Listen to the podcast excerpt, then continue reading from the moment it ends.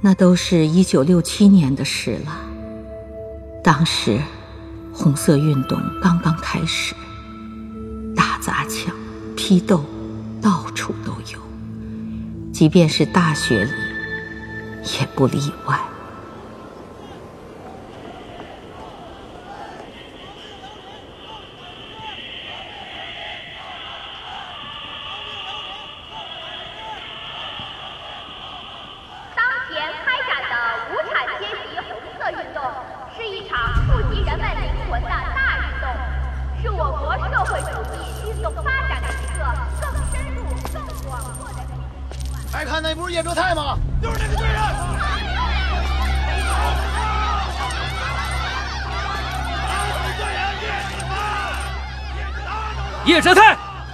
顽固下去只有死路一条，所以你老实回答下面的问题。在六二至六五届的基础课中，你是不是擅自加入了大量的相对论内容？相对论是物理学的古典理论，基础课怎么能不提到它呢？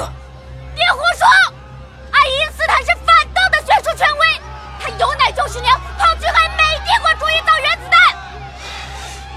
叶哲泰，少林，你没错，是我。你没有想到我会站出来揭发你吧？我之前和你结婚，就是受你欺骗。你用你那反动的世界观和科学观蒙蔽了我。现在我醒悟了，同志们，我们应该认清爱因斯坦相对论的反动本质，它是反辩证法的。是彻头彻尾的反动唯心主义！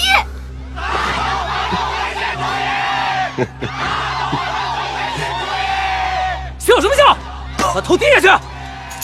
低头！你个反动顽固分子！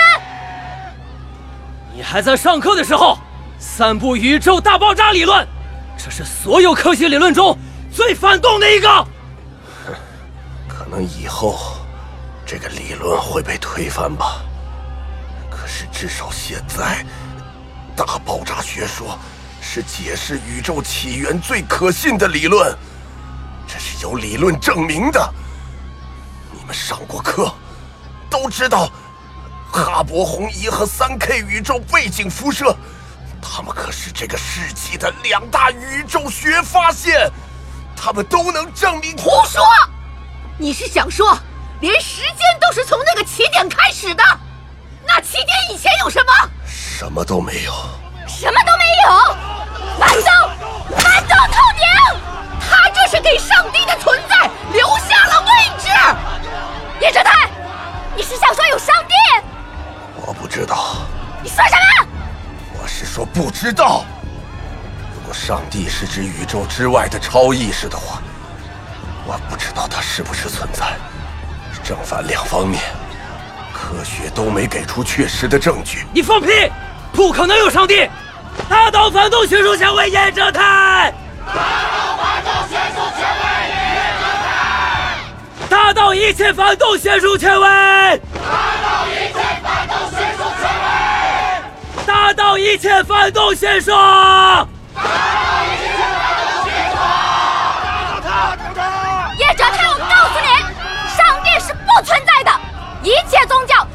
统治阶级编造出来的，麻痹人民的精神工具。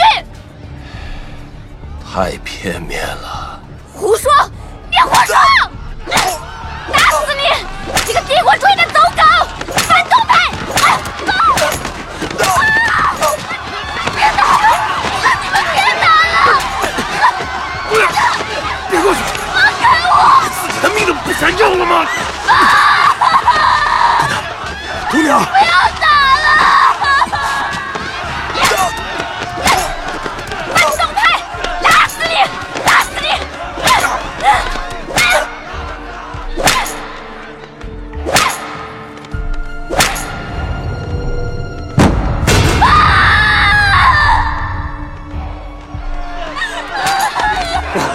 剩下萧叔的命啊！怎么办？最高指示：要文斗，不要武斗。对，要文斗，不要武斗。让开，让开，让开，让开，快让开！要文斗，不要武斗。让开，教授，教授，快醒醒，快醒醒！他流了好多血啊，怎么办啊？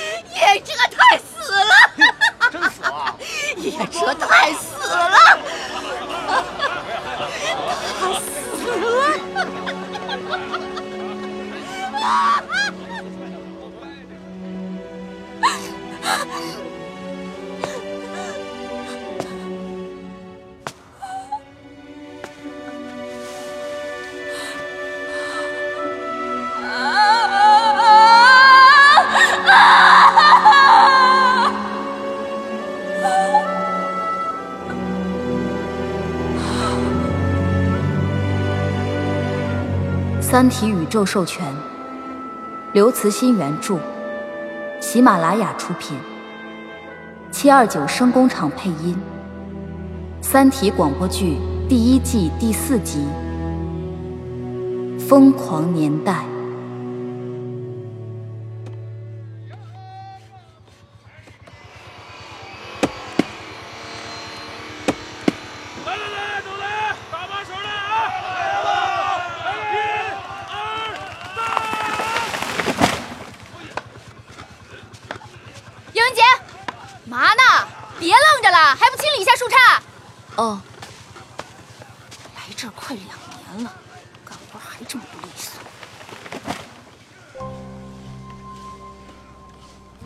后来，我来到了内蒙古生产建设兵团。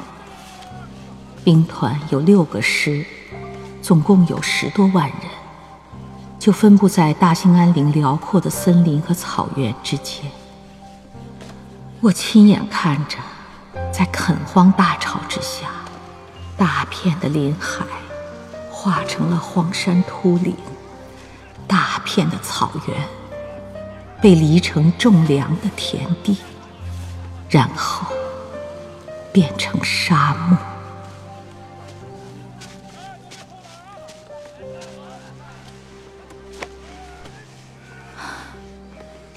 大叔，你一定很疼吧？阿刚，哎，你过来一下。白木林，哎，怎么了，白大记者同志？我问你，你知道这棵树多大年纪了吗？数数年轮就知道了呗。我数过了，三百三十多岁呢。你锯倒它，用了多长时间？嗯，不到十分钟吧。哎，我告诉你啊，我是我们连里最快的油锯手，我到哪个班，流动红旗就跟我到哪儿。哎，白大记者同志，你该不会是要报道我吧？我还没上过大生产报呢。马刚，你有没有想过，这棵三百多年的树，它发芽的时候还是明朝呢，可你几分钟就把它锯倒了，你真的没有感觉到什么吗？这你想让我感觉到什么呀？不就是一棵树吗？咱们这里最不缺的就是树了，那比他岁数长的老松多的是。好了好了，忙你的去吧。哎哎哎，你不是想采访我呀？知识分子毛病就是多。小叶，坐过来歇会儿吧。哦，好。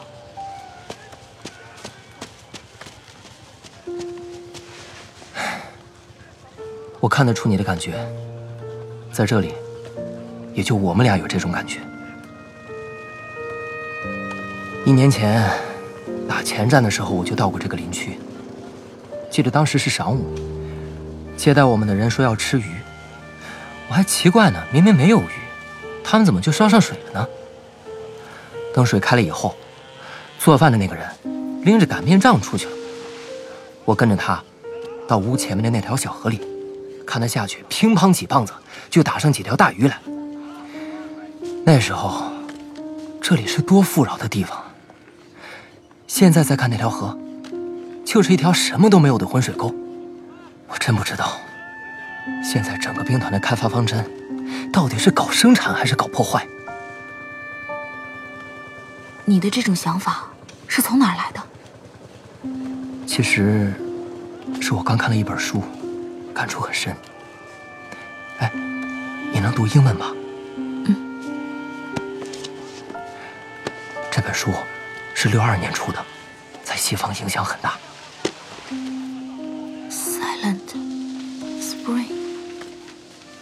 寂静的春天，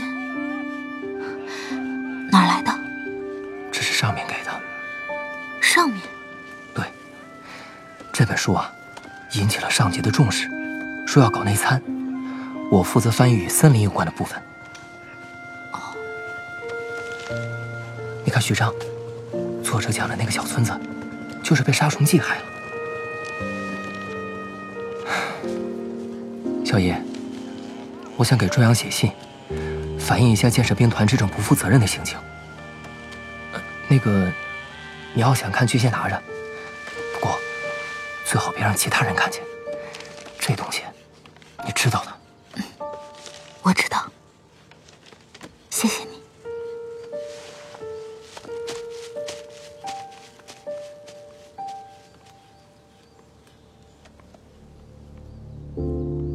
三十八年后，在叶文洁的最后时刻，他回忆起寂静的春天对他一生的影响。在这之前，人类恶的一面已经在他年轻的心灵上刻下不可愈合的巨创。但这本书使他对人类之恶第一次进行了理性的思考。他得出了一个结论，那就是。人类真正的道德自觉是不可能的，就像他们不可能拔着自己的头发离开大地。要做到这一点，只有借助于人类之外的力量。这个想法，最终决定了叶文洁的一生。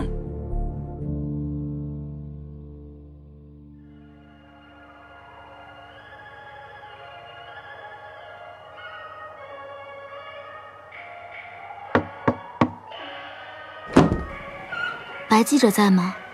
哦，是小叶啊，你怎么来了？啊，我来还书。这么快，四点就看完了？嗯，很好看，谢谢你。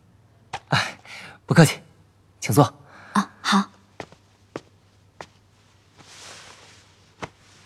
你身上这么多木屑，今天干活了？是啊，县联队这么长时间了，不能总是甩手到处转吧？劳动还是要参加的，三结合嘛。今天在雷达峰干，哎，那里的树林可茂密了，地上掉的那些烂树叶子都齐膝深，我真怕自己中了瘴气呢。你是说雷达峰？是啊，团里下的紧急任务要围着雷达峰发出一圈警戒带。刚来的时候，我还以为那个地方之所以叫做雷达峰，是因为上面有一个巨大的雷达天线。那个应该不是雷达天线。嗯，我后来才听他们说呀，那个天线从来没有连续转动过，确实不像雷达天线。说是当初费了好大的劲儿才建起来，又是架高压线，又是修公路的，还运了好多物资上去。可基地建成以后呢，他们竟然把这条公路给拆了，你说浪费不浪费？应该是不想让外人靠近吧。啊，而且靠近了也没什么好事儿。听他们说。只要天线一立起来，动物就会变得很焦躁，人也会头晕恶心，还容易掉头发。小叶，我跟你说，还有更神秘的。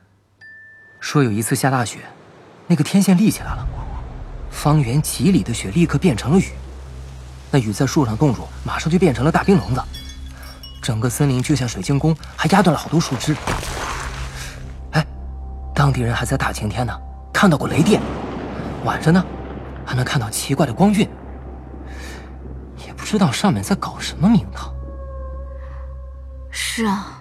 哎，哦，对了对了对了，给你看看我写的东西。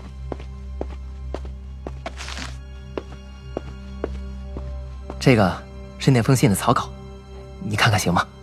什么信？我跟你说过的呀，要给中央写信，不记得了？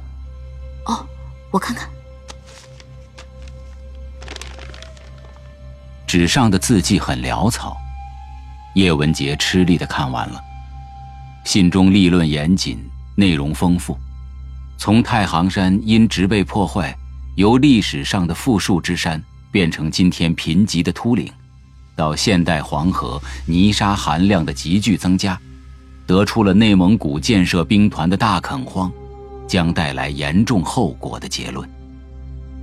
叶文洁注意到，他的文笔真的和寂静的春天很相似，平实精确，而蕴含诗意，令理科出身的他感到很舒适。写的很好，哎，那我重抄一份。哎，我的手怎么抖上了？你是第一次用油锯吧？啊，对啊。第一次用油锯的人都这样，手使不上劲儿，严重的连饭碗都端不住，更别说写字了。我帮你抄吧。行，来。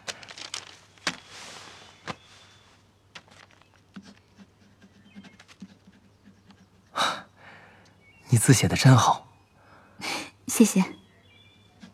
哎，小叶，我记得你是学物理的。嗯，天体物理，现在没有什么用处了。天体物理就是研究恒星的吧？怎么会没有用处呢？现在大学都复课了，只可惜不再招研究生了。像你这样的高级人才，窝到这种地方。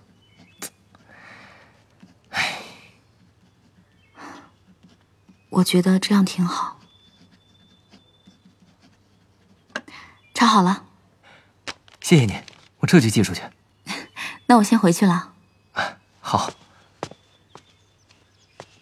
把你的外衣拿来，我帮你洗洗吧。那哪行啊？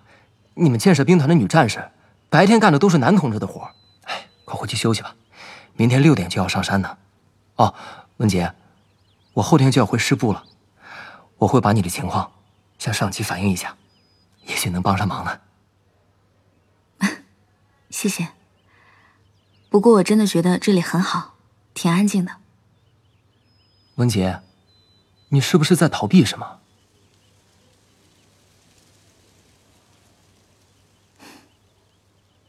我走了。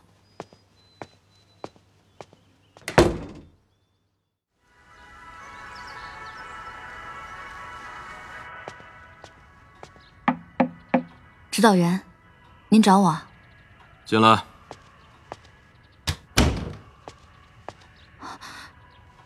封信，还有那本书，怎么会在他们手里？指导员，连长，叶文杰，这位是师政治部来调查的张主任，希望你配合调查。记住，一定要讲实话。这封信。是你写的吗？不，不是我写的。虽然落款上写的是“革命群众”，可这是你的笔迹啊。是，可我是帮别人抄的。帮谁？是帮上个星期到连队来采访的大生产报记者抄的。他叫叶文杰。我警告你，诬陷别人会加重你的问题。我们已经从白木林同志那里调查清楚了，他只是受你之托。把信带到呼和浩特发出去，并不知道信的内容。他，他是这么说的。你写这封信，一定是受到这本书的启发。指导员，这本书叫《寂静的春天》，一九六二年在美国出版，在资本主义世界影响很大。这，这还是英文的呢。我这儿啊。有这本书的中译本，是有关部门以内参形式下发的，供批判用的。现在，上级已经对这本书做了明确的定性，这就是一部反动的大毒草。叶文杰，你怎么能看这种书呢？指导员，你是不知道吧？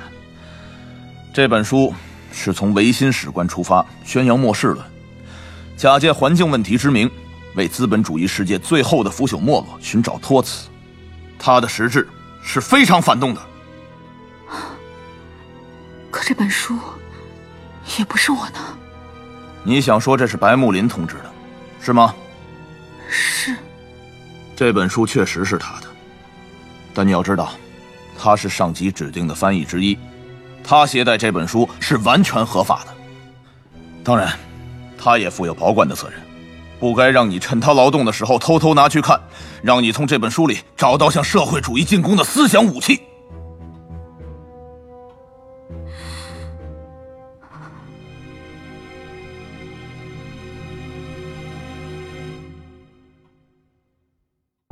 与后来人们熟知的一些历史记载相反，白木林当初并不是有意陷害叶文洁的。他写给中央的那封信，也可能是出于真诚的责任心。作为记者，他自以为了解神经系统的走向和敏感之处，但他过分自信了。这封信触动了他以前不知道的雷区。得知消息后，恐惧压倒了一切。他决定牺牲叶文洁，保护自己。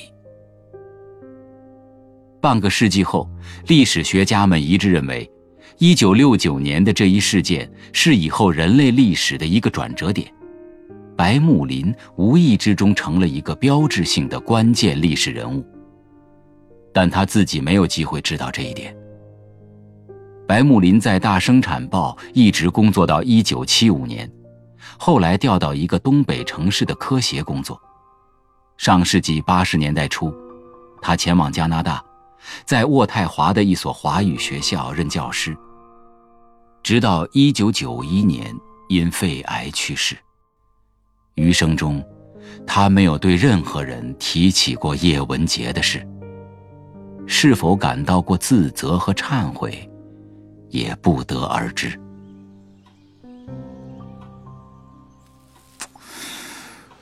小月啊，你出身和家庭背景都不好。可我们从来没把你当外人。针对你脱离群众、不积极要求进步的形象，我和指导员都找你谈过好多次，都想帮助你。可你这次竟然犯了这么严重的错误！我早就看出来，他对红色运动的抵触情绪是根深蒂固了。下午派两个人，把他和这些罪证一起送到师部去。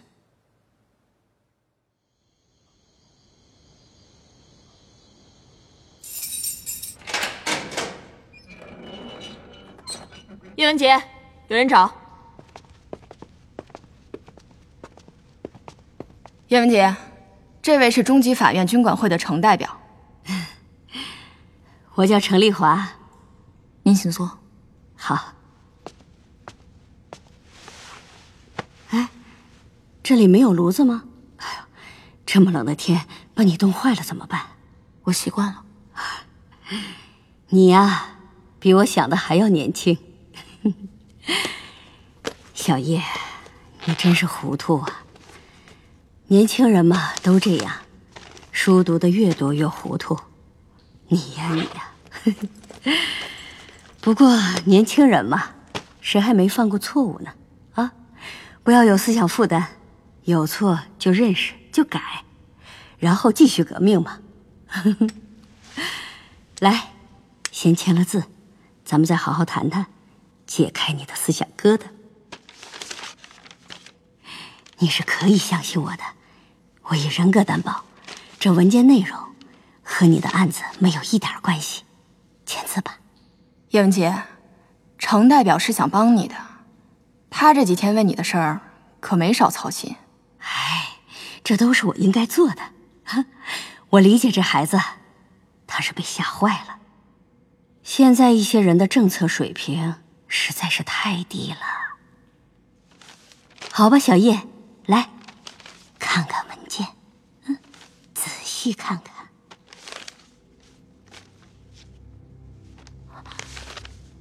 这是我爸跟别人往来谈话的内容。文件的提供者叶文雪。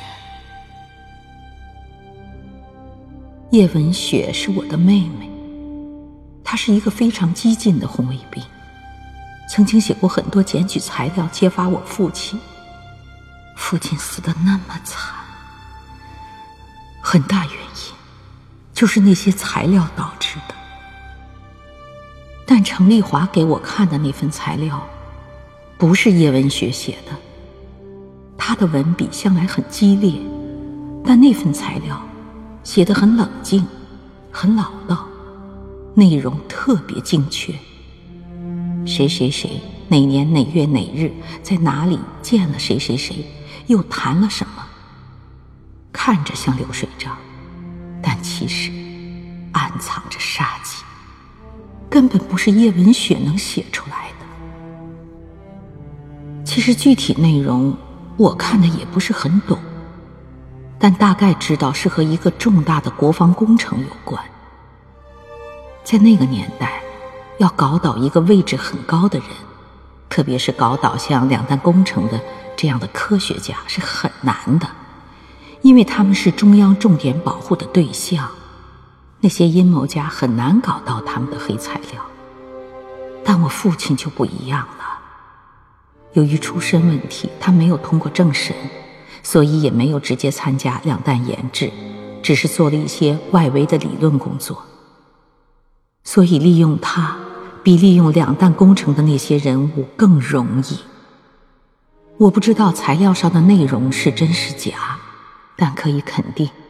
上面的每一个标点符号都能置人于死地，无数人会因为这一份材料坠入深渊。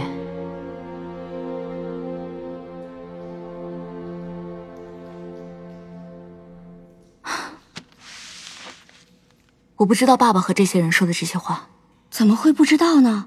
哎，这材料里面好多的谈话都是在你家里进行的，你妹妹都知道，你就不知道？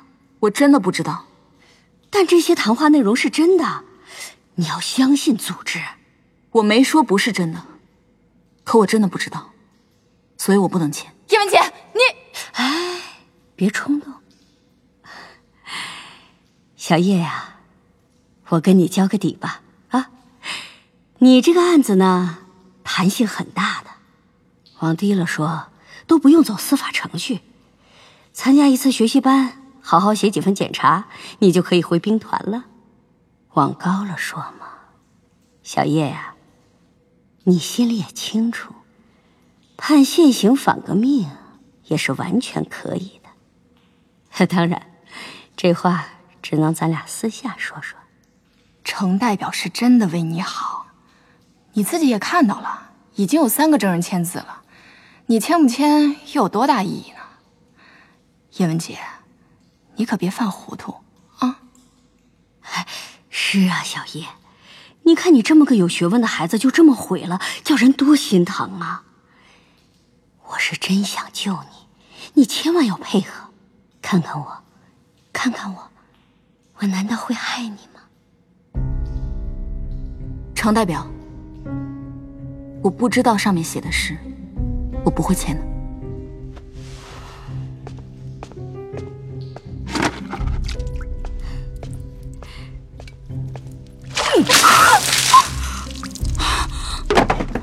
顽固的小杂种，活该你爹被打死！